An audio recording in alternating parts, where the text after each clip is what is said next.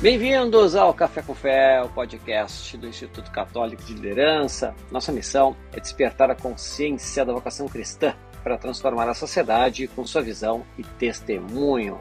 Sou Adriano Dutra e hoje, nosso episódio número 96, nosso tema será Segurança e Prevenção de Riscos.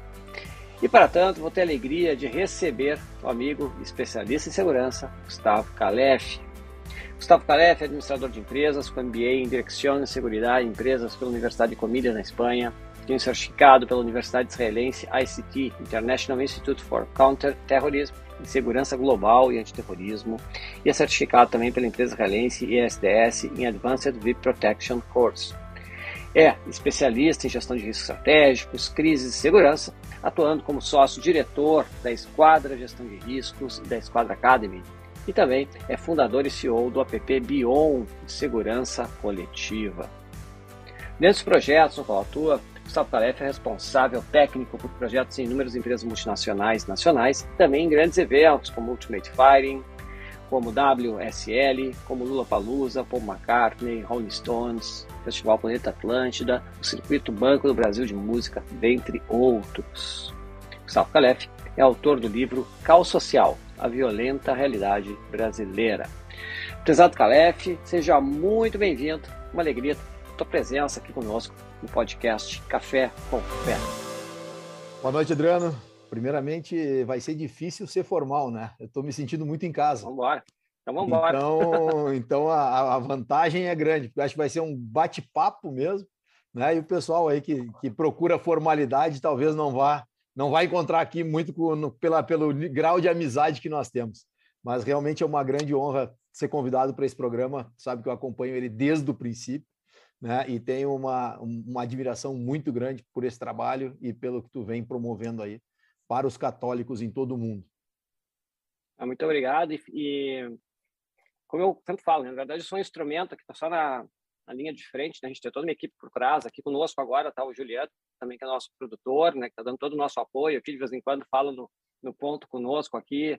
Tem a Jéssica, né? tem o Zé Caetano, tem o pessoal de marketing, o pessoal de, de comunicação. E tudo isso, assim, a gente sobre a batuta do padre Rodrigo Hurtado, que é o nosso diretor, né? É um, projeto legal, assim, que envolve os cursos do Instituto, né? O próprio aplicativo de meditação, e a gente é só uma, uma janelinha aqui desse caminho todo. Mas é uma alegria a tua presença mesmo, muito feliz. A gente estava tentando, tentando há horas ali fechar uma data, né? Tava difícil. de um lado e outro, mas agora uhum. deu certo, estamos juntos. Coisa então, boa. cara, muito bem-vindo aí.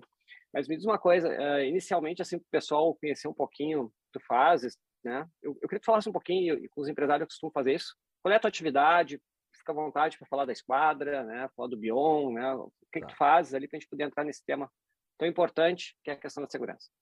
Bom, na verdade, eu faço o que eu amo. Né? Eu estou com 49 anos pensando que dia que eu vou começar a trabalhar, porque realmente eu tenho muita afinidade com o que eu faço. Busquei isso, Uh, eu sou hoje fundador e sócio da Esquadra Gestão de Riscos. A Esquadra é uma empresa que iniciou em 2005, embora eu tenha entrado no segmento de segurança em 98, representando empresas israelenses aqui no Brasil, vendendo equipamentos para governo. Uh, em dois, meados de 2002, como eu sou lutador, tenho uma, uma afinidade muito grande com lutas, comecei com um hobby chamado autodefesa, que era um curso de autodefesa que eu dava para pessoas em academias, como finais de semana. E eu percebi que esse, esse hobby começou a tomar uma proporção maior, porque foi um período que começaram a acontecer assaltos de grande magnitude aqui no Brasil e no Rio Grande do Sul especificamente. Né? Foi quando eu acabei associando aí o, o meu know-how, meu expertise, acabei indo a Israel Fiz uma formação que eu entendo que é a formação mais abrangente que possa ter no segmento de riscos de segurança, que é o Advanced VIP Protection, que ele é um certificado que ele me, que ele me, me, me, me uh, condiciona, né? Me, me, possibilita ser gestor de segurança de qualquer presidência no mundo. Uh, e com essa certificação e com esse expertise, eu acabei voltando para o Brasil em 2005, fundei a Esquadra e foi quando nós começamos, então, a operar no segmento de consultoria e assessoria na área de riscos e segurança. Uh, a empresa já começou com grandes oportunidades, nós realmente buscamos um diferencial muito grande, né? e, e, e, a Esquadra, quando iniciou em 2005, nós, no primeiro ano, já conquistamos a conta do Planeta Atlântida, que é um evento de. Uhum. Hoje é o maior evento de música da América Latina em termos de tempo de existência, né? Ele só fica atrás do, do Rock in Rio em algumas questões, mas é o segundo maior. Uh, e desde então a gente acabou aí atuando em todo o Brasil. A esquadra ela tem alguns segmentos de negócio. O primeiro deles é, é, é a segurança corporativa, a gestão de riscos corporativa né, onde aí nós temos, ao longo de todos esses anos, aí nós temos empresas como a CNN do Brasil, uh, Grupo RBS, uh, Taurus, uh, hospitais os mais variados, como Moinhos de Vento, como Mãe de Deus, uh, são diversos segmentos. Aí nós temos uma empresa muito grande, a BBM, que é a terceira maior empresa de logística da América Latina, onde nós solucionamos um problema muito grave de roubo de cargo, de cargas que essa empresa tinha. Né? Ela, era um, ela tinha uma, uma atividade de roubo de carga, um roubo a cada 35 dias. Nós começamos essa operação faz sete anos e desde que nós começamos a operação nós tivemos um episódio. Né? Então, uhum. então eu, eu, é, é, e isso é só para tentar exemplificar o que, que nós fazemos dentro desse segmento. Né? Uh, depois nós também atendemos muito grandes eventos, como tu comentaste ali no início do, do, do evento, da, da, da apresentação. Uh, e ele é muito importante porque foi através dos grandes eventos que eu consegui começar a diagnosticar algumas questões que nós temos hoje que impactam muito na nossa criminalidade e a gente vai tratar desse tema depois. Então, o Planeta. Atlântida é uma escola para isso. Uh, também nós atuamos na área de segurança para grandes construções, então, grandes construtoras, onde tem projetos, nós temos a parte de construção civil, então, todo o projeto de segurança, desde a base, desde a compra da área até a entrega do empreendimento. Uhum. Uh, também a gente opera na parte de segurança condominial, então condomínios que têm necessidade de uma estrutura melhor de segurança. A gente também tem consultoria nessa área. E a parte de investigação corporativa também é muito forte hoje dentro da empresa. Acredito que hoje a investigação corporativa ela deve representar 45% do nosso negócio hoje. Uhum. Né? Então, esse é o, o a, a, abrangência que nós atuamos. E aí tem um novo filho, né? tem dois novos filhos. Um deles é o Bion, que nasceu em, 90, em, em 2018, que é um aplicativo de segurança colaborativa gratuito. Ele é o Waze da segurança. Então, onde uhum. as pessoas podem alertar situações de segurança, saúde, incêndio, trânsito, situações climáticas e ambientais, tudo que traz risco para a pessoa. Né? Nós dizemos que a, a nossa missão na empresa é preservar vidas, ou seja, através da nossa prestação de serviço ou através do nosso aplicativo.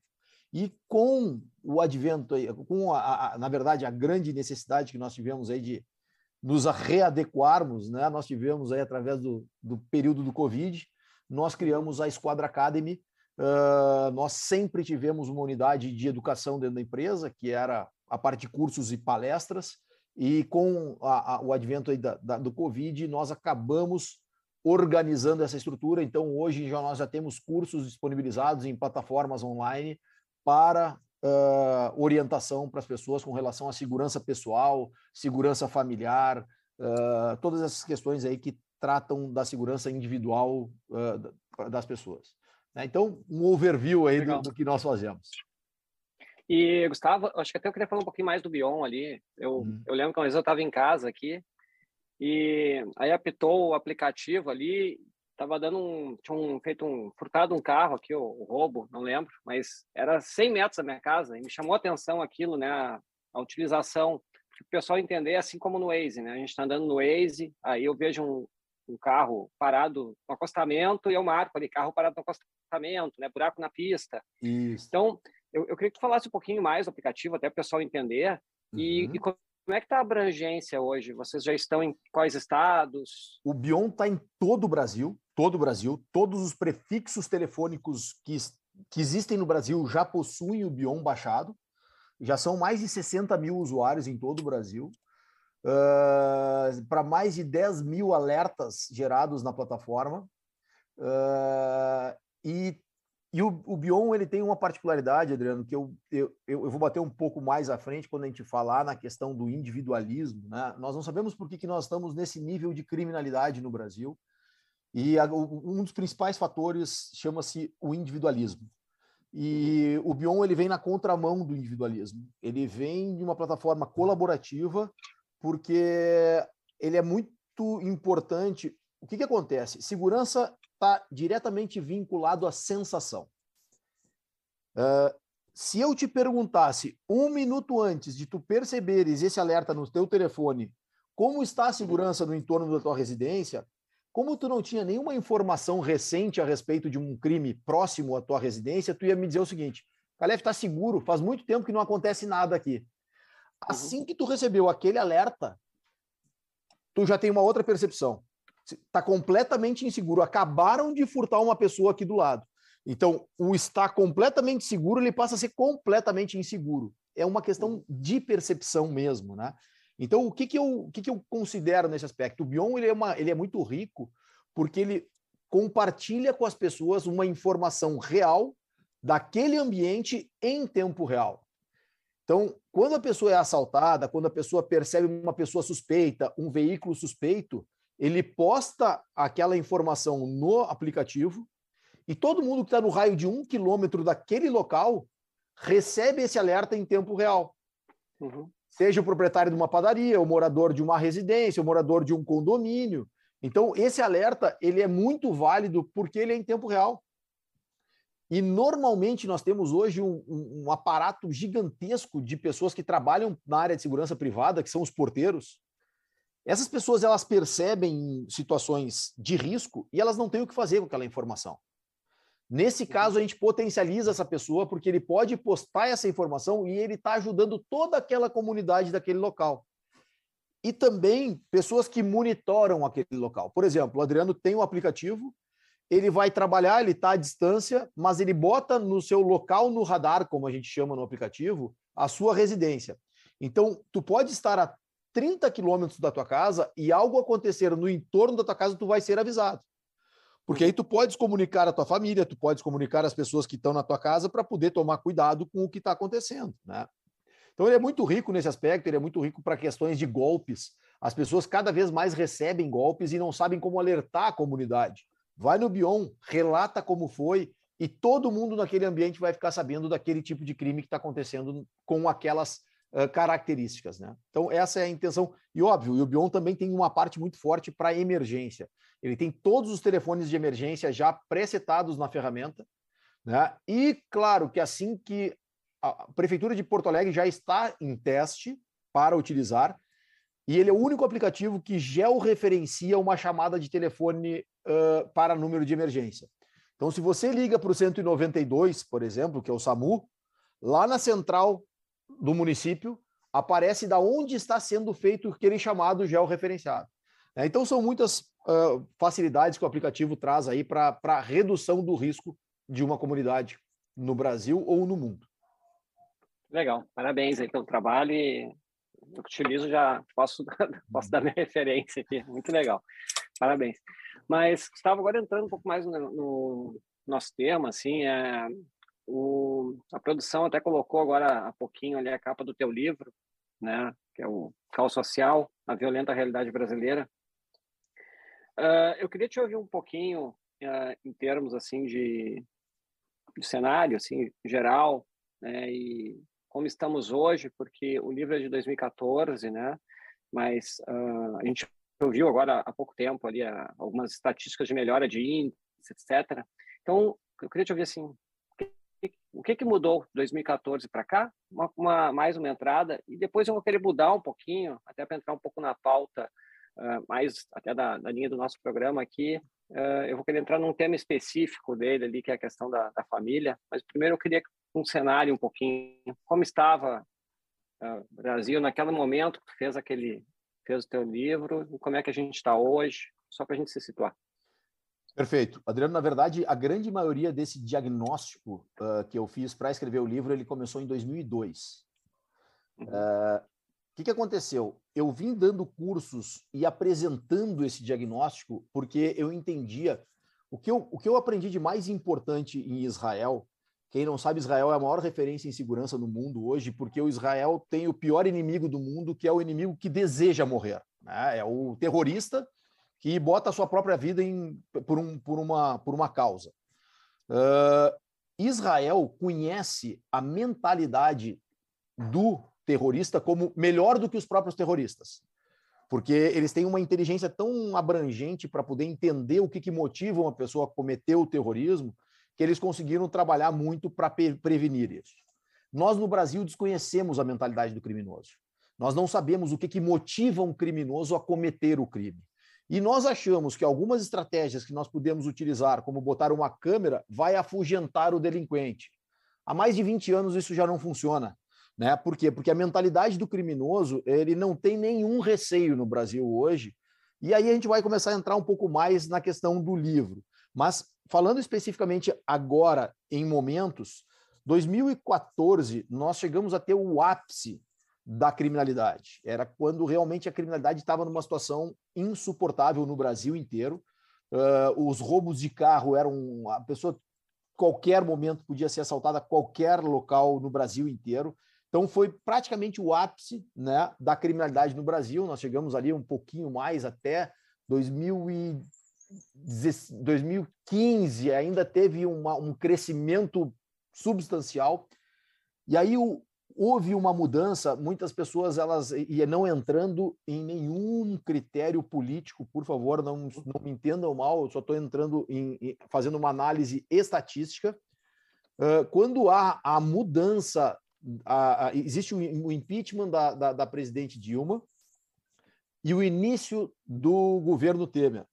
Uh, existe uma mudança na visão de segurança nacional é instituído um ministério de segurança pública, né, aonde a partir disso existe uma mudança estratégica na atuação do governo federal na segurança pública.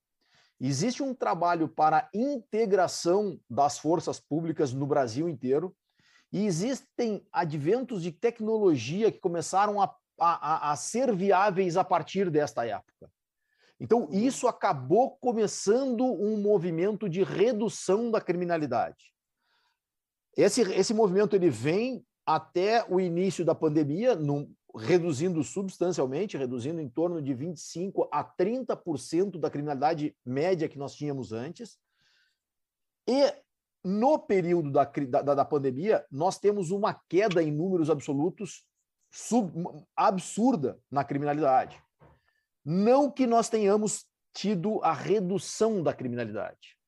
Isso é importante entender porque uh, se nós pegarmos a quantidade de pessoas que no período da pandemia se fecharam, ficaram em casa e não circularam nas ruas, eu acabei tendo uma oferta para os delinquentes muito menor. Só que os crimes não caíram na mesma proporção que as pessoas ficaram dentro de casa. Então, nós temos uma queda em números absolutos, mas nós temos um. Isso é percepção, tá, Adriano? Isso não existe nenhum estudo estatístico dessa situação, porque não havia como fazer esse estudo, né? mas existe sim um, um determinado uh, incremento na, na questão da, do volume de crimes acontecidos neste período.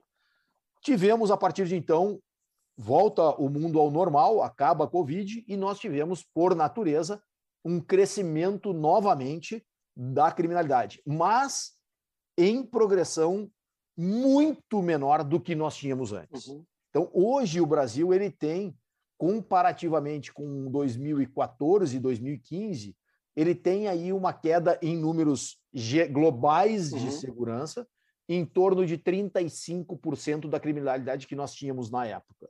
Tá? Então, isso é um, é, é, é, um, é um parâmetro momentâneo, né, onde nós estamos hoje efetivamente numa condição mais segura do que nós estávamos naquele momento. Uhum.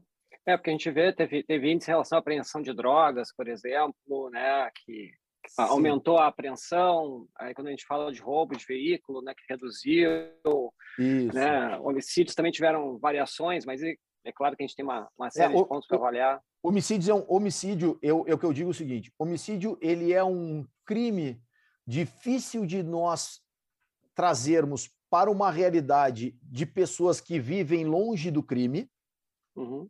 porque o homicídio ele é um crime que ele se dá por questões passionais, acertos de conta. Uh, ele não é um crime. Se nós, cidadãos comuns, estamos circulando na rua e, so, e, e, somos mortos, nós caímos no índice de latrocínio, que é o uhum. roubo seguido de morte. Né? Então, o homicídio ele é uma taxa que é considerada no mundo inteiro para análise de violência, mas é uma, ele é uma taxa muito complexa de ser reduzida pelo Estado. Mas uhum. hoje nós temos uma redução em torno de 15 a 20% a menos homicídios do que nós tínhamos naquela época. Então, isso sim é o resultado de uma política de segurança nacional. É, isso é nítido, porque uhum. ele, é, ele, é um, ele é um tipo de crime muito difícil de ser uh, atingido pela, pela, pelos órgãos de segurança, porque quem previne homicídio não é a polícia. A polícia ela chega depois do homicídio acontecido. Né? Então, isso realmente é uma questão de política pública que reduziu esses índices. Legal. E, e aí, Calef, uh, quando a gente fala sempre, a gente vê especialista de segurança, em etc., né, como normalmente a fala envolve esses temas, né, a questão de, de armamento, né, de como combater uh, a violência e etc. Mas eu queria pensar do teu livro aqui um, um, ponto, assim, porque tu és católico, né? Depois até vamos falar um pouquinho sobre isso. E, e o teu livro não se baseou em dizer o seguinte: olha, os índices melhoraram ou pioraram por isso, a legislação uh, penal deve ser alterada, são coisas que tem lá dentro, mas eu queria pensar um item aqui, tu fala da relação do enfraquecimento da instituição familiar e a relação disso com a violência. E aí, como nós somos o Instituto Católico de Liderança, né, e a gente fala aqui de valores, etc., então esse ponto chamou muito atenção, assim, dar um, um match com assuntos que a gente está tratando aqui rotineiramente, um deles é a família. Então, queria que tu falasse um pouquinho sobre, eu estava olhando ali no teu livro, o capítulo ah. 7, já fica a dica aí para quem, quem, pegar o livro depois, mas o capítulo 7 fala disso. Então, contigo aí.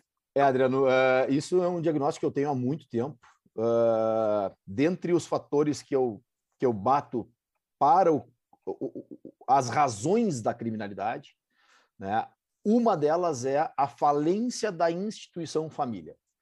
Uh, eu percebo que na, na época que nós fomos criados, uh, existia toda uma questão de respeito familiar, existia uma cultura que ela era empregada, que era a educação à mesa, né? Nós uhum. tomávamos café juntos, nós almoçávamos com os pais, nós jantávamos com os pais.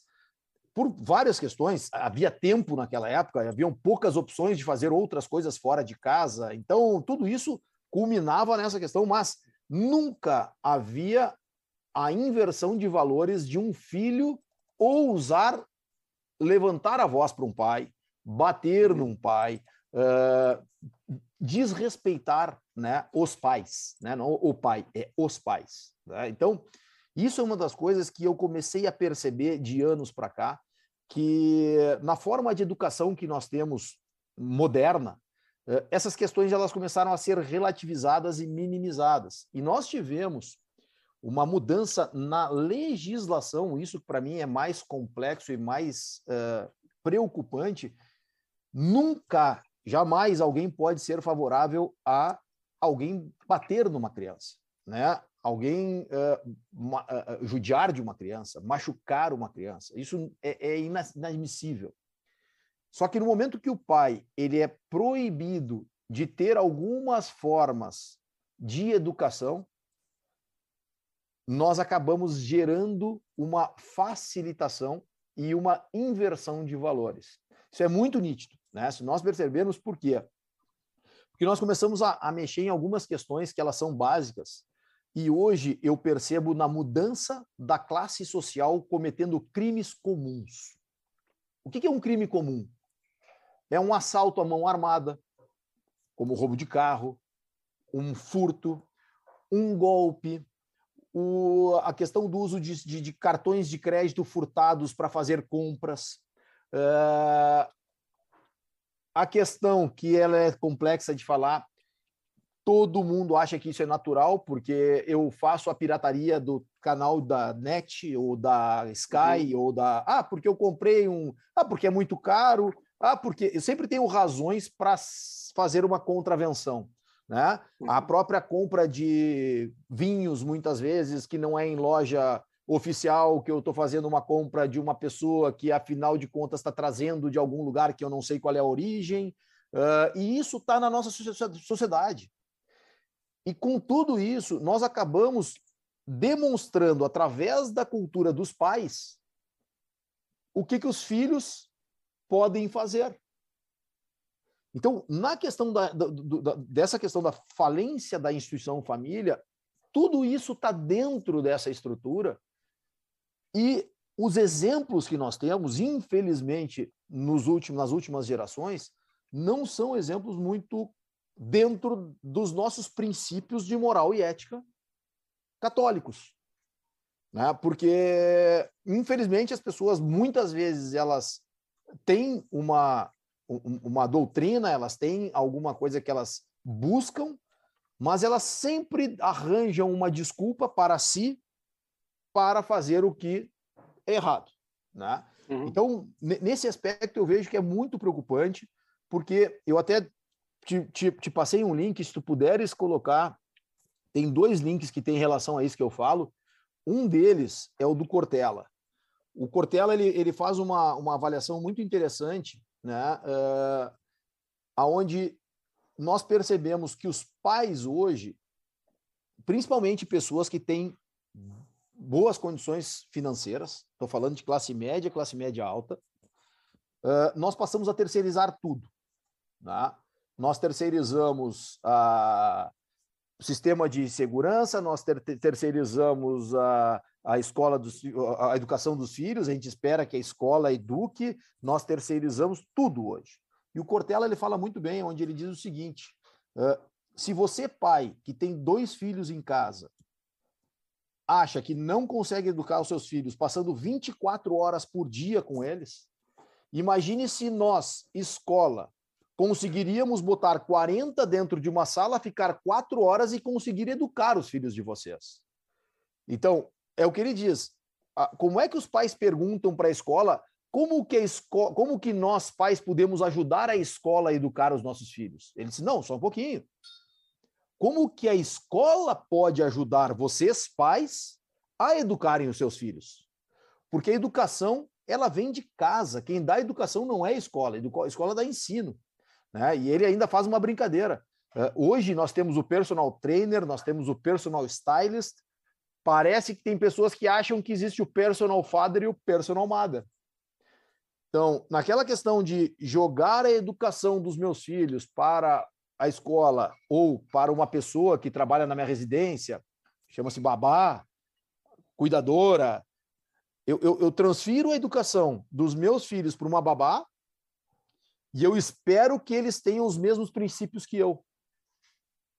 Não, eles vão ter os mesmos princípios que a tua babá tem. Eles vão ter a mesma cultura que ela tem, que ela foi desenvolvida. Não tem como tu transferires isso, né? Então isso é uma preocupação muito grande e eu vejo outra questão muito séria, Adriano, é hum, os pais ao longo do tempo e só um, e, e é muito importante dizer uma coisa: eu não estou julgando ninguém. Eu não estou julgando nenhuma atitude. Eu estou fazendo um raio-x. Isso é uma percepção da realidade. E aí eu vou explicar o porquê mais à frente. Mas uh, uma outra questão que eu vejo com relação a, a essa questão da, da, terceirização né, é os pais uh, gerarem expectativas nos filhos de questões que os pais foram frustrados, que não conseguiram conquistar na sua vida e acabam jogando nas costas do filho essa questão. Então, nós passamos a criar filhos em redomas, né? Os nossos filhos são reis.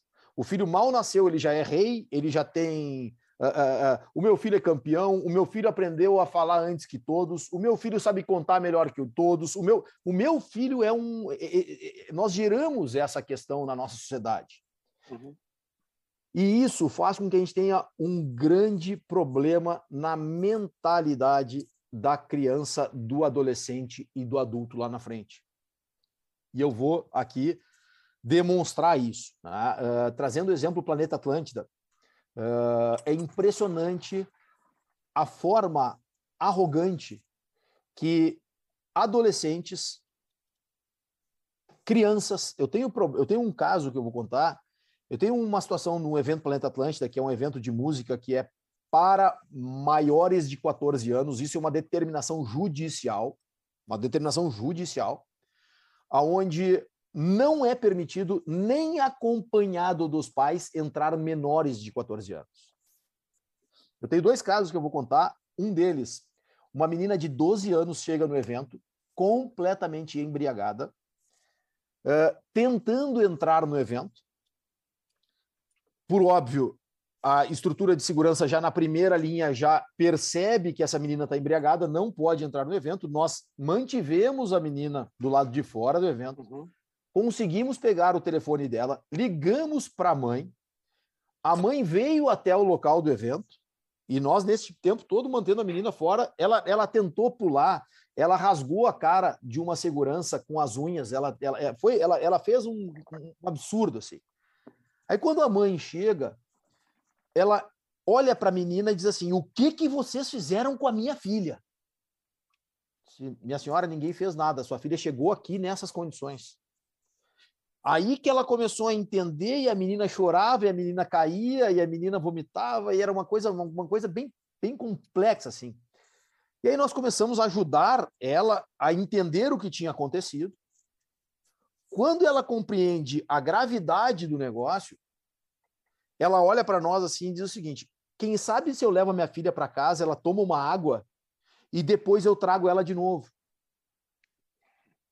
E aí eu digo, minha senhora, a senhora não entendeu, a sua filha, a sua filha tem 12 anos, tem 12 anos, ela não vai entrar no evento, não tem como ela entrar no evento, ela é proibida por lei de entrar no evento, ela está bêbada. E a senhora tem que levar ela para casa para curá-la. Ah, então tu quer dizer que essa fortuna que eu paguei por esse ingresso eu vou botar no lixo? Olha, isso é um problema seu, não é um problema do evento. A senhora está uh, uh, uh, burlando a regra do evento. Aí ela me olha assim, senhor, pode me acompanhar um pouquinho? E nós, eu acompanhei.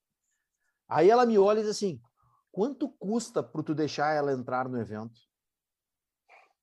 Aí eu olhei para ela e disse assim, agora nós vamos conversar diferente. Agora eu vou encaminhar a sua filha para o conselho tutelar e a senhora vai retirar a sua filha do conselho tutelar. Não, não, não. Aí foi um horror. Aí eu tava, tava o cunhado, o, o genro dela tava junto. Aí pegou a menina, botou no colo, saíram correndo. Já foi uma. Porque chegou um ponto que não tinha mais. Então, a gente. E, gente, eu tô falando uma pessoa de classe média alta, com todas as condições financeiras. Então, esse é um caso. O segundo caso, um menino de 14 anos, não, 13 anos, com 14 não completos, chega na portaria do evento, apresenta o documento, nós pegamos o do documento e identificamos que o documento era falso. Né? O menino alterou o documento para poder passar. Aí nós uhum. paramos o menino e dissemos para ele que ele não ia entrar. Aí ele fez um escândalo, porque ele era filho de juiz, que nós íamos ver que o pai dele muito em breve estaria chegando ali e ia obrigar ao evento, botar ele para dentro, porque o pai era juiz. A minha maior surpresa, o pai foi ao evento e o pai deu carteiraço dizendo que o filho entraria porque ele era juiz e ele estava dando a ordem de entrar. Aí o jurídico da empresa entrou em, em, em ação, encaminhou essa pessoa para o judiciário, para a delegada, para a juíza de, de, de da, da, infância e da juventude, uhum. né? e por óbvio, a juíza não autorizou, mas nós tivemos o fato de um pai juiz ir ao local e tentar fazer, quebrar uma regra uhum. de um evento. Então, quando a gente percebe isso, a gente vai identificar no vídeo que eu também mandei o link, que quem quiser assistir, é um vídeo que diz uh, jovens ladrões, uh, jovens ricos e ladrões. Né? É uma quadrilha que atua em Franca, em São Paulo, uma quadrilha de classe média alta, todos pessoas de filhos de grandes empresários da cidade que vão começam a namorar meninas, acessam as residências das meninas, furtam mate, uh, uh, uh, joias, furtam roupas, furtam cartões de crédito e usam isso ainda na cidade. Uma quadrilha que conseguiu levantar mais de um milhão de reais cometendo esse tipo de crime. E isso eu estou dando um exemplo. Se nós procurarmos, nós temos em todas as grandes cidades do país. Nós temos no Rio de Janeiro a quadrilha das Patricinhas, São Paulo a, quadrilha, a, a gangue dos playboys. e todos são pessoas de classe média alta envolvidos no crime comum. Uhum. O que, que diagnostica isso? A falência da família. Quando o pai vai à escola porque é chamado, e ao invés dele punir o filho, ele vai cobrar da escola como que a escola está tratando o filho dele dessa uhum. forma, ele está respaldando o filho que o filho pode fazer coisas erradas. Ah, mas é que eu não tenho tempo para dedicar ao meu filho e de alguma forma eu tenho que uh, recuperar isso, né? Eu tenho que, de alguma forma, atender ele de alguma forma. Não, não. Eu fui criado, meu pai saía de casa às 7 horas da manhã, voltava às 10 horas da noite. E o tempo que eu tinha com ele, que era das 10 às 10 e meia, das 10 às 11 horas, era de extrema qualidade. Ele nunca deixou a desejar na minha educação, ele nunca me permitiu fazer absolutamente nada que não fosse dentro dos princípios de moral e ética da igreja e que fossem legais dentro da nossa sociedade. Né? Então, essa é uma questão que, se nós não tratarmos, não tem como nós mudarmos a realidade da criminalidade no Brasil. É, e é isso, né? Não, não, não quer deixar o filho, não pode ter frustração, né? Uma geração que, não tem é. frustração. E tu falaste da, da, da, questão da carteira, né? E agora tem algo que é até mais grave, né? Grave igual, mas com uma gravidade maior, né? Sim. né? Tu falaste do planeta Atlântida ali, que menores de 14 tentam entrar numa festa de 14, né? E quantas, na verdade, a gente já não vê de 16, 17 que fazem o contrário, querem entrar na festa de maiores de idade, que ainda vão é. estar dispostos, na verdade, só a pessoas maiores, né? E é. isso também no, nesse, no mesmo nível né, social, digamos assim. E, e o pior, Adriano, é a conivência dos pais com isso. É o pai ser conivente com essas situações. Eu vou dar um exemplo na minha casa. Os meus filhos, nenhum teve, então, no entorno aqui ouvindo, nenhum teve celular antes de 12 anos de idade. Nenhum. Eu tenho três filhos. Nenhum teve antes dos 12 anos de idade. Por quê? Porque uma criança com menos de 12 anos de idade não consegue ter noção do que entra de comunicação através daquele meio. Uhum. Nenhum deles teve rede social com menos de 13 anos de idade. Por quê? Porque na regra da rede social, Facebook e Instagram, é proibido menores de 13 utilizarem aquele advento. Então, se eu não fizer cumprir a regra dentro da minha casa, né? Ah, mas então tu está criando pessoas que estão fora do mundo, não estão atualizadas. Não, discordo. Os meus filhos convivem muito bem com todos os amigos e nunca devem sofrer bullying por causa disso, né? Mas isso é outro problema que nós temos hoje, né? As pessoas elas não podem uh, uh, ser uh, de nenhuma forma, elas podem conviver com a realidade. Tem que se criar um mundo ideal e, e, e criar aquela realidade para aquela pessoa passar a sobreviver no mundo. Aí vem a questão da frustração, né? As crianças não podem se frustrar e aí uma pessoa que não se frustra, por que que nós temos o aumento do suicídio de forma vertiginosa com crianças e adolescentes? Porque não conseguem se frustrar. Não sabem se frustrar, né? Nunca tiveram a oportunidade de se frustrar. Quando se frustram, não tem estrutura emocional para poder suportar aquela dor. Uhum. Verdade. Verdade. E, e, Gustavo, na, esse tipo de, de bate-papo que a gente está tendo aqui, né, e, desse tema, uh, eu sei, até posso falar aqui, por exemplo, assim, às vezes tu fala disso em curso de noivos, por exemplo, né, e às Sim. vezes em, né, porque que eu, que eu acho que é um caminho muito importante, né, porque o, o curso de noivos a gente está tratando a família que está se formando lá no início, né, né? Então, eu, eu tenho todas as condições, né, de aquilo realmente assim, a pessoa se dando conta de algumas coisas, né, de traçar uma vida diferente a dois ali em família. Uh, qual a importância uh, da, da, da vivência da vida de igreja? Tu é bastante atuante em paróquias, etc. Qual a importância que tu acha da nossa igreja católica e dos valores nesse cenário para mudar isso que a gente está falando, essa, essa, essa família que a gente citou várias aqui, a importância disso nessa mudança. Eu acho que a, a, a religião ela é a base para tudo.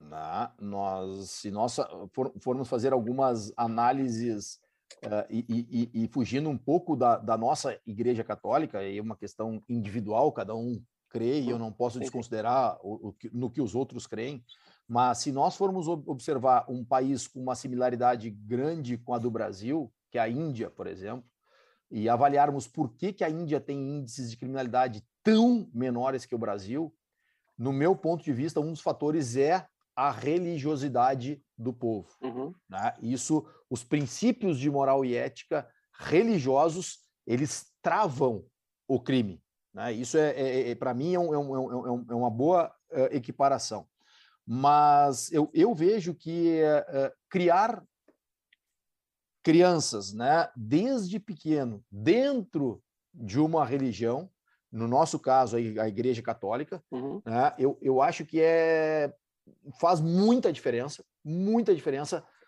quando nós temos filhos que começam a ser adolescentes e ingressam na fase adulta. Né? É, porque porque é, esses princípios eles já são natos, eles já estão nós não precisamos estar mostrando para filhos com 17, 18, 20 anos de idade o que é certo e o que é errado. Isso é um grande problema que eu vejo hoje, que é o relativismo. Né? Uhum. É, é relativo roubar? Não, não é. Existe um princípio, existem as nossas leis né, da igreja que roubar é pecado. Então, já na nossa origem já é travado isso. Ah, não, mas é relativo, porque se ele tiver roubando para. Não, não existe, está errado. Então, quando nós relativizamos as questões, eu acho que a, a, a religião ela cria essas travas morais, né? Porque, e, e éticas, né? Porque uhum. se nós formos religiosos, estudarmos, nos, nos dedicarmos, formos presentes dentro da igreja, a tendência é que a nossa família toda venha a se alimentar dessa, dessa espiritualidade né, e desses princípios gerados na igreja. Então, eu, eu por tudo que eu uh, convivo e convivi, eu, eu, eu, convivi muito na Igreja Católica até os meus 14 anos, 13, 14 anos. Uh, depois, eu acho que muitos adolescentes acabam desgarrando, né? E não, e não, e não indo contra a igreja, mas não, não percebendo nada que atrai naquele momento. Mas eu retornei no meu curso de noivos e foi quando eu realmente voltei presencialmente para a igreja. E a partir daí acabei tendo uma vivência eh, em, em casal, né? Onde nós estamos presentes na missa todos os domingos, isso para nós é sagrado, uh, onde nós participamos de grupos de ECC, onde nós palestramos também em grupos de ECC, em grupos de noivos. Então, a minha família hoje é uma família muito presente dentro da igreja, sempre auxiliando a paróquia, sempre tentando e levando também os nossos filhos para isso, né? A gente percebe o seguinte, eles desde que nasceram, eles se criaram dentro da igreja. Aquele ambiente para eles é um ambiente natural, né? Um ambiente onde eles se sentem à vontade. Por uhum. óbvio, chega numa certa idade que eles não querem ir todos os domingos à missa. Ok, às vezes a gente até releva, mas, mas a gente está sempre puxando, né? a gente está sempre tentando trazê-los. E dos três filhos, dois também participam de movimentos dentro da igreja. Né? Participam do Onda, estão sempre presentes, estão sempre. já passaram pelo Onda, hoje são uh, uh, ajudantes no Onda, estão lá ajudando a outras crianças a se desenvolverem. Então, eu acho que isso é de extrema importância para qualquer cidadão eu defendendo a nossa Igreja Católica, mas eu acredito. Uh, como é que eu vou dizer? Eu, eu, eu, eu só acredito na Igreja Católica, mas eu gostaria de trazer pessoas que são de outras religiões para a Igreja Católica, por acreditar na nossa Igreja. Sim. Mas eu acho que qualquer religiosidade ela acaba sendo melhor do que a pessoa não ter religiosidade. Pela sim, questão da criminalidade, né? pela questão dos claro, princípios de moral e ética. Ah, não, porque nós temos a diferença, né? Todo, todos, ah, todo o cristianismo tem um, um, item especial ali, que é a questão também do amor e do perdão, mas, né, e que isso faz parte, assim, mas como a gente é do Instituto Católico de Liderança, por isso que a gente está, a gente foca mais aqui Sim. realmente na religião católica, né? Mas, na Sim. verdade, é isso, né? a questão de transcendência e espiritualidade é um grande passo para o cenário ser diferente, questão de valores, né? E aí a gente chega aqui, da, vai fazendo a fazendo nossas escolhas, né? É claro que entendemos que o caminho, né, da, da verdade está aqui, mas, é, mas é isso. Acho que esse esse esse pilar, né, essa base, né, de, de concreto aqui na né, aquela a casa na rocha, né, é sem dúvida é o mais importante, né? Porque até agora me, me tive um insight disso, né? Porque tem aquela questão quando tem a passagem que fala de fazer a casa sobre a rocha, né? Sim, sim. Só que na mesma passagem diz que virão tempestades, mas é que ela não vai cair. Então não é que não quer dizer que a gente não vai ter dificuldades, né? Então, claro. Então, a questão só é qual é o alicerce que nós colocamos nessa relação, né? É, e, e isso e esse alicerce eu vejo que ele é muito importante porque uh, os filhos que são criados dentro dessa uh, uh, religião, dessa cultura, dessa desse convívio com Deus, né? Eles podem ter um momento de, de se afastar, mas como a base está muito sólida, o, o dia que precisar, eles vão retornar muito facilmente. Esse é o meu ponto de vista. Né? Eles vão estar sempre próximos. Se distanciar é muito difícil. Então, acho que é, é muito importante isso para a família, né? para a instituição família. É, até colocaram aqui no YouTube que, que ouviram dizer que esse distanciamento, na verdade, se equipara aos 40 anos no deserto que é um período de deserto, é. os desertos que a gente tem na vida e volta. É. E, Calef, uh, tem um, ponto que tu fala, a gente já falou um pouquinho, mas o título me chamou a atenção também. Tu fala ali de, é, dentro da, falou da família, aí tem a questão de inversão de valores, né, que a gente já falou, mas tem um, o título tem um capítulo assim, ética do individualismo ou ausência de ética. Eu queria que tu falasse um pouquinho mais sobre, eu gostei dessa essa passagem aqui, o que tu precisa dizer com isso? Sim. Uh, na verdade, uh, nós percebemos hoje que qualquer local que nós vamos, uh, é muito difícil que as pessoas cumpram regras. Né? Então, se tu vai num, num, num uma lanchonete, para não citar nomes aqui, mas vai numa lanchonete, tu vê a fila da lanchonete, tu vê que as pessoas estão sempre tentando furar a fila. Né? É o que eu digo, no Brasil, talvez eu vá trazer um termo aqui que poucas pessoas conheçam por causa da nossa idade mas no Brasil só se cumpre uma lei, chamada Lei de Gerson. Né? É a lei do malandro, né? é a lei do levar vantagem em tudo. Uh, e essa é uma questão de ética, de, de individualismo. Né?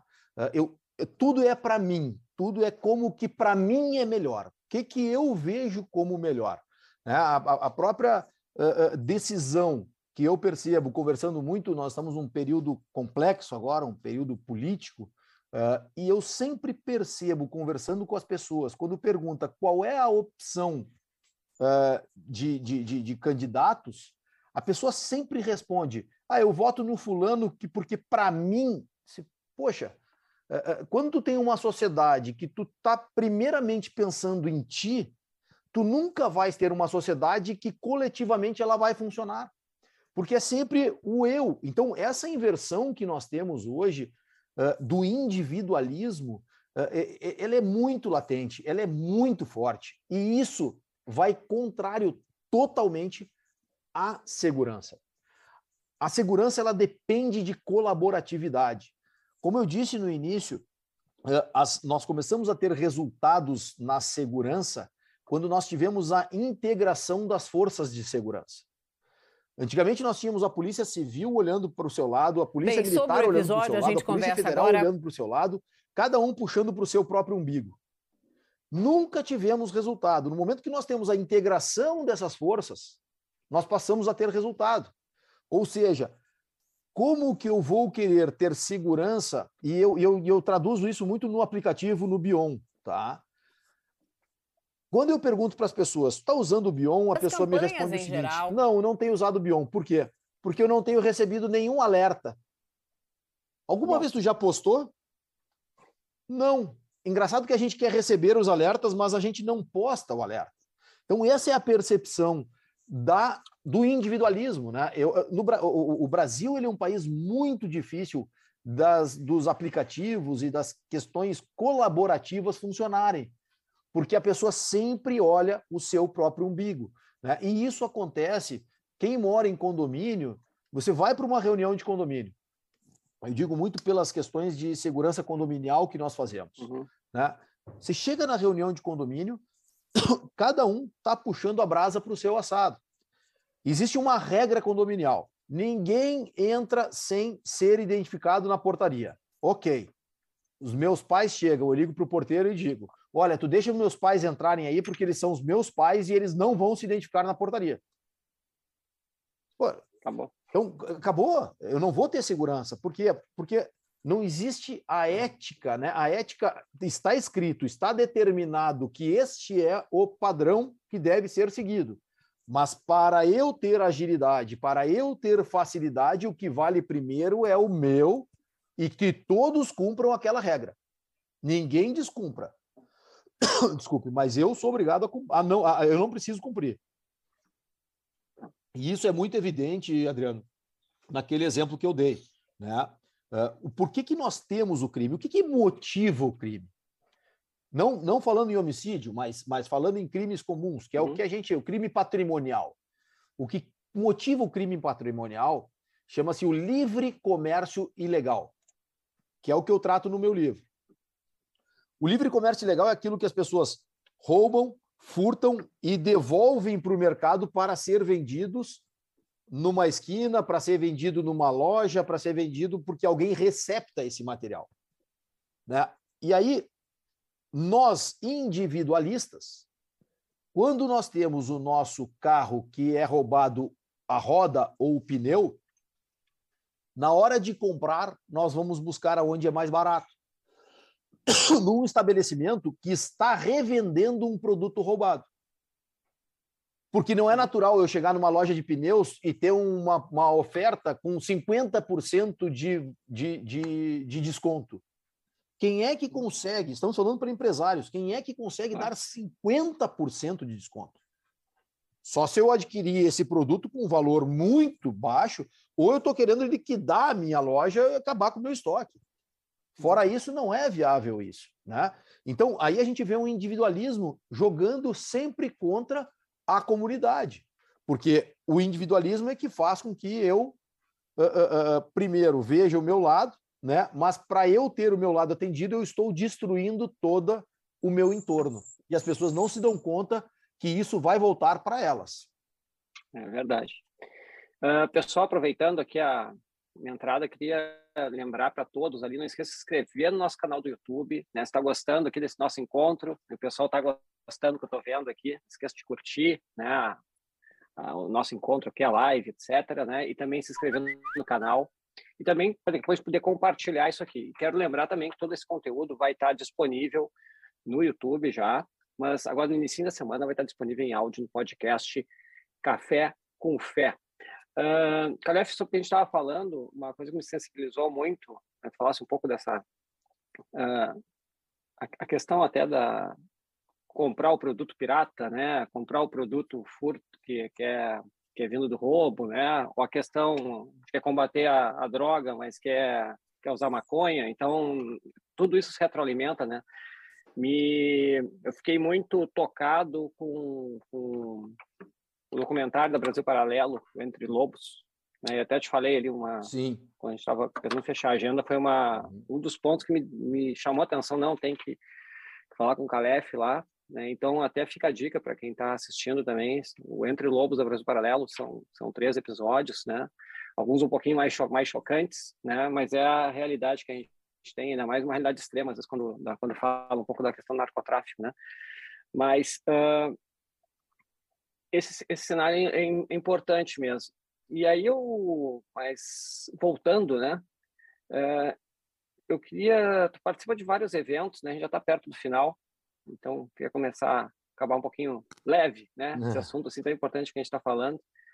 Uh, qual é o próximo evento, Gustavo? Eu estou embarcando no domingo para fazer o Campeonato Mundial de Surf em Saquarema. WSL. Legal. É. E como é, como é que como é que é essa experiência para ti? Porque tu falaste lá no início, né? Para quem, quem perdeu o inicinho, né? Da, da satisfação de ter, do, que tu, do que tu faz, né? De trabalhar com uma coisa que tu gosta, né? Sim. E quando a gente estava no planejamento de segurança, é um assunto, né? Quando né, estou fazendo um trabalho de escritório, né? Quando eu estou fazendo um, uh, um, evento, é absolutamente diferente, né? Como, como, é que eu queria que nos contasse algumas coisinhas um pouquinho como é que como é que é esse dia a dia, né? Seja no planeta Atlântida, né? Mas Sim. seja aqui num evento de surf, no Lula Palusa, né? No, é lutador ali no, no UFC, né? Bom, Adriano, como eu tenho uma. Eu acho que é muito o perfil da pessoa, né? Eu sou uma pessoa que sou esportista. Desde que eu me dou por gente, eu comecei a andar de skate com três anos de idade, eu comecei a surfar com três anos de idade, eu comecei a jogar tênis com cinco anos de idade. Uh, todas as atividades esportivas, esportivas eu fiz na minha vida. Curto música desde muito cedo. Então é muito, é muito legal porque tudo que eu faço, eu tenho a oportunidade de trabalhar com aquilo que eu acabo tendo como hobby. Né? Então, sou lutador desde os 13 anos, até hoje, continuo lutando.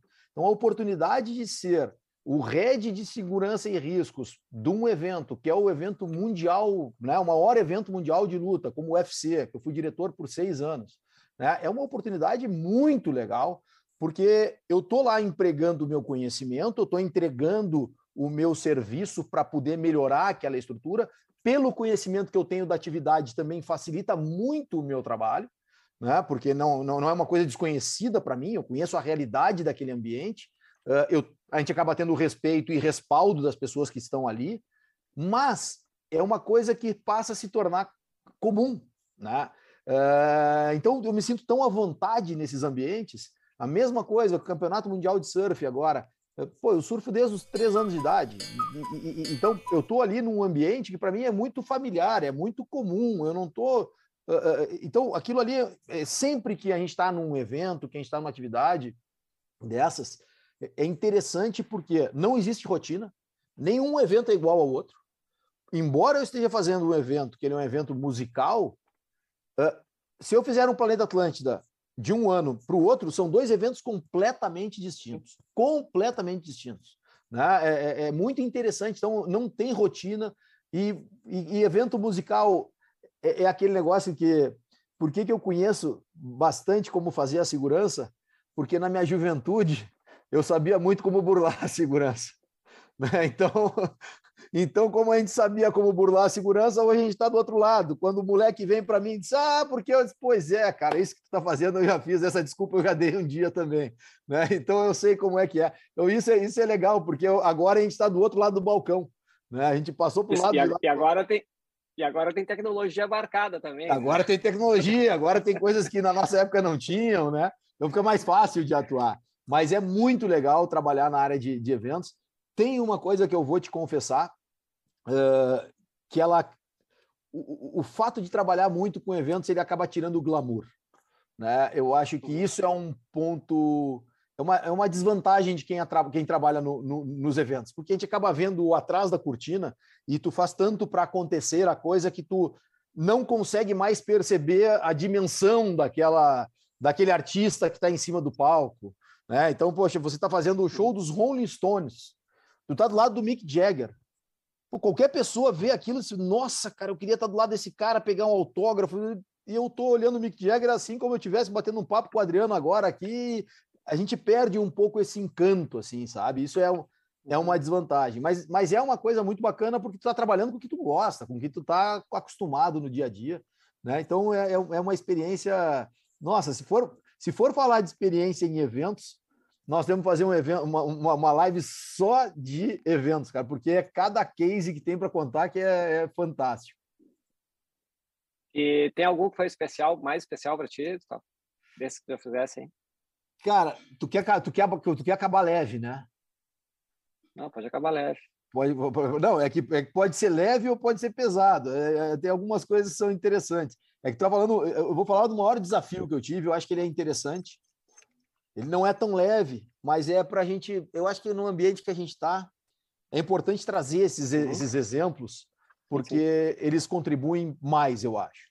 Uh, eu tenho um. Confesso para ti que uma pessoa que eu não trabalho nunca mais na minha vida chama-se Axel Rose. Uh, eu, eu fiz, nós fizemos o evento do Guns N' Roses aqui em Porto Alegre, ele foi na, na, Fier, na Fiergs, e esse o artista ele tinha que entrar no palco às 9 horas da noite. Às 10 e meia, o diretor de segurança do artista vem para mim e me pergunta aonde que é o aeroporto mais próximo de Porto Alegre. Eu disse, cara, Caxias do Sul. Fica quanto tempo? Eu digo, fica uma hora e meia de Porto Alegre. Senão que nós estamos com um problema. O artista acabou de entrar no, na academia em São Paulo. O show era às 9 horas da noite. 10 e meia ele estava entrando na academia em São Paulo. Né? Esse artista vem para Porto Alegre, chega em Porto Alegre a uma e seis da manhã, o aeroporto fechava uma hora porque ele estava em, em reforma. E aí nós temos que fazer o evento. Eu estou com uma fila de quase 4 mil pessoas pedindo dinheiro de volta. Gerou um atrito absurdo. Polícia militar tendo que usar a estrutura de choque, pessoas se machucando para poder. Então, assim, a, a, a, o evento ele tem um glamour, ele tem um lado muito bacana, mas quando tu tem um artista, uma pessoa que não tem responsabilidade, né? Uh, por quê? No meu ponto de vista, pela arrogância, pelo uso excessivo de drogas, pelo uso excessivo de álcool, tudo aquilo que a gente sabe que traz problema. Né? E nós temos um artista que é venerado, que as pessoas estavam pagando fortuna para poder assistir aquela pessoa e ela não tem o mínimo respeito àquelas pessoas que, que pagaram e que e era dia de semana, né? No outro uhum. dia as pessoas tinham que trabalhar, as pessoas tinham que estar trabalhando. Ele começou o show às três horas da manhã. Ele quebrou todo o camarim. Ele saiu do show e quebrou todo o camarim. Então, o, o, o evento ele tem o glamour, ele tem as coisas legais, mas ele também tem um lado pesado, né? E eu acho que esse lado pesado ele serve como exemplo para que os nossos filhos nunca sejam um desses, para que nossos filhos eles não valorizem isso. E isso é uma coisa muito importante, Adriano, que eu percebo é o quanto as pessoas valorizam hoje uh, músicas, letras que incitam a violência, que incitam a prostituição, que incitam a, o consumo de drogas, que incitam todas as coisas que nós somos contrários. Então, nós somos contrários como, como, como religiosos, como cristãos, como católicos, né? e nós permitimos que as nossas filhas estejam cantando músicas que incitam essas questões que nós somos contrários. Então, é, é, é, essa, essa, essa incoerência que existe na sociedade hoje em dia é que promove a criminalidade. Né? Nós, nós, nós, isso é uma coisa que tem que ser tratada na base. Nós não podemos deixar os nossos filhos ouvirem esse tipo de música, né? porque estão promovendo a criminalidade. Verdade, isso é verdade. Mas, Gustavo, nosso tempo está tá cerrando, né? E eu queria deixar a palavra um pouco contigo, e a gente falou bastante dessa questão da, da família, né? E também falamos até da, da, da importância do, da questão dos, dos valores, até da, da, da, participação, né? Nossa, nossa participação ativa também na, na própria igreja, né? Para desenvolver esses valores na família, né? Que começa tudo dentro de casa. A gente teve uma entrevista agora muito interessante, até vou aproveitar, porque o, nós fizemos agora um combo de dois episódios sobre a liberdade religiosa. Né? Semana uhum. passada, entrevistando a Ana Manente, que é presidente da ACN Brasil, que ajuda a igreja que sofre, tem estatísticas sobre intolerância e perseguição em todo mundo. Né? Na semana anterior, a irmã Guadalupe, que é uma, uma irmã missionária que vive na Síria, Hum. Né? E estava contando Sim. lá aí já a perseguição religiosa no, no seu limite. E eu achei interessante que uma tinha uma pergunta para a irmã Guadalupe sobre a catequese, né? Lá na, na Síria, porque Sim. a irmã Guadalupe nos diz o seguinte, que ao mesmo tempo que teve a guerra, as pessoas começaram a entender e mudar até sua dimensão de religiosidade, na verdade. É, e aí perguntaram para ela sobre catequese, e ela disse, não, mas lá não, não tem a catequese, assim, porque a catequese é feita no lar. Então, é os pais que dão a catequese, os pais que ensinam a rezar, os pais fazem tudo. Então, assim, não é que nem uma aula de inglês, aula de espanhol, aula de tênis depois fazer a catequese. Ela é feita em casa. É claro, a nossa realidade é diferente aqui, as paróquias fazem trabalho maravilhoso com a catequese, mas eu, eu, me chamou muito a atenção lá que ela puxou para esse ambiente de em casa, né, a família conseguir dar a educação, inclusive, sob o ponto de religiosidade, né, e da catequese em si. Uh, então, eu, eu, queria deixar agora a palavra contigo aí para a gente finalizar. Se quiser deixar alguma mensagem para a gente, algum ensinamento, alguma dica, né, fique à vontade, né, tem um tempo aí para ti, e aí a gente vai partir para o nosso encerramento. Bom, beleza. Bom, Adriano, o que eu, o que eu acho que realmente eu, as pessoas às vezes dizem, ah, Calef, mas tu é um mensageiro do apocalipse, né? Tu acaba trazendo coisas ruins. Uh, uma das coisas que eu sou obrigado a dizer é que não tem como nós fazermos segurança, não tem como nós minimizarmos riscos se nós não conhecemos, não conhecermos a nossa realidade. E não adianta querer tapar sol com a peneira. A realidade, ela é dura, ela é complexa, ela é, é, é, e nós temos que tratar dela e isso não pode ser um problema para nós, né? Isso não pode ser um problema. Uh, acredito na melhoria constante da nossa sociedade. Acho que o, o ser humano ele, ele tem muitos quesitos que ele, que ele involui, mas ele evolui absurdamente. Né? Nós estamos sempre em evolução. A gente tem que conseguir encontrar o equilíbrio. Né? Eu acho que a educação que nós tínhamos no passado ela era muito pesada, ela era muito rígida. Eu acho que nós fomos para um momento de educação muito liber, liberal e, e, e, passando do liberal, né?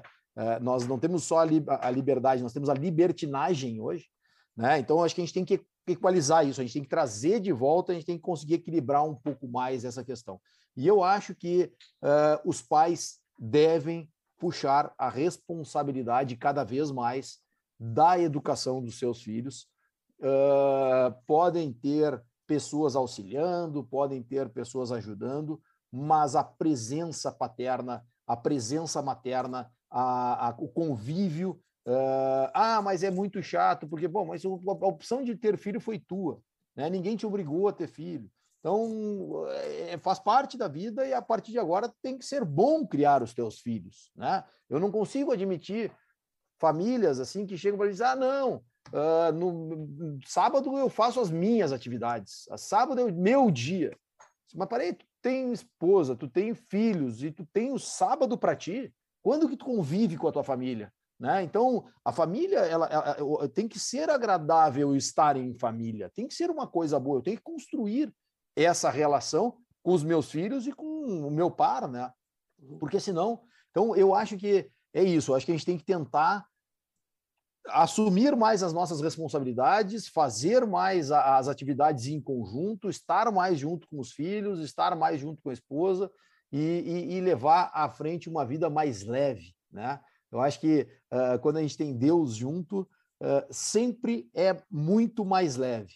Né? Eu posso acordar um dia meio, meio cabisbaixo, mas na primeira oração, no primeiro momento que a gente encontra Deus ali, já, já muda completamente. Né? Então, para mim, uh, é, é, esse é o momento. E, e, uma coisa muito interessante é que, trazendo uma experiência nossa, cada vez mais a gente está inserindo os momentos de Deus na nossa família. Né? A nossa família, cada vez mais a gente procura ter momentos uh, onde nós oramos juntos, onde nós estamos juntos pensando em Deus, em família, em conjunto, todos unidos. Né? Então, fica aí essa, essa, essa experiência que a gente tem tido e que não é um exemplo do que está certo, é um exemplo do que a gente está fazendo, do que a gente gosta. Ah, Gustavo, muitíssimo obrigado, uma maravilha. Até vou dar umas palavras que colocaram aqui no, no YouTube, né? Parabéns pela forma clara e fluente da entrevista. Foi super bom. E dou meu testemunho aqui que o Gustavo tem uma família exemplar ali, tudo que ele está falando ali realmente ocorre né? Quem conhece os né, esposas, filhos, né? A família dele, então só posso. Da, da mesma forma, né? Fazendo fazendo justiça aqui, né? Da mesma forma, já conversamos sobre isso, né? Verdade. Ah, mas obrigado. Mas é isso. Então, assim, é, não é um discurso, aqui é, um, é mais um, um depoimento, um testemunho, como a gente costuma falar na, na, no âmbito da igreja ali, de, de alguém que realmente vive a fé, vive a ética, né? E tem um trabalho também muito competente. Então, muitíssimo obrigado. E é isso, pessoal. Seu Gustavo Calef, diretor da Esquadra, né, o CEO do app Bion. Fica a dica também, baixar o aplicativo Bion, né, a gente tem uma utilizar de forma colaborativa, uma forma de fazer uma prevenção da segurança de todos. Calef, muitíssimo obrigado, uma, uma honra, uma alegria a tua presença. É, agradeço também a todos que participaram aqui conosco. E agora vou para os avisos finais. Né? Se gostou aqui desse nosso encontro, não esqueça ali, né? Dá o joinha ali, curtir aqui no Instagram, no YouTube, né? no Facebook, onde estiver nos assistindo.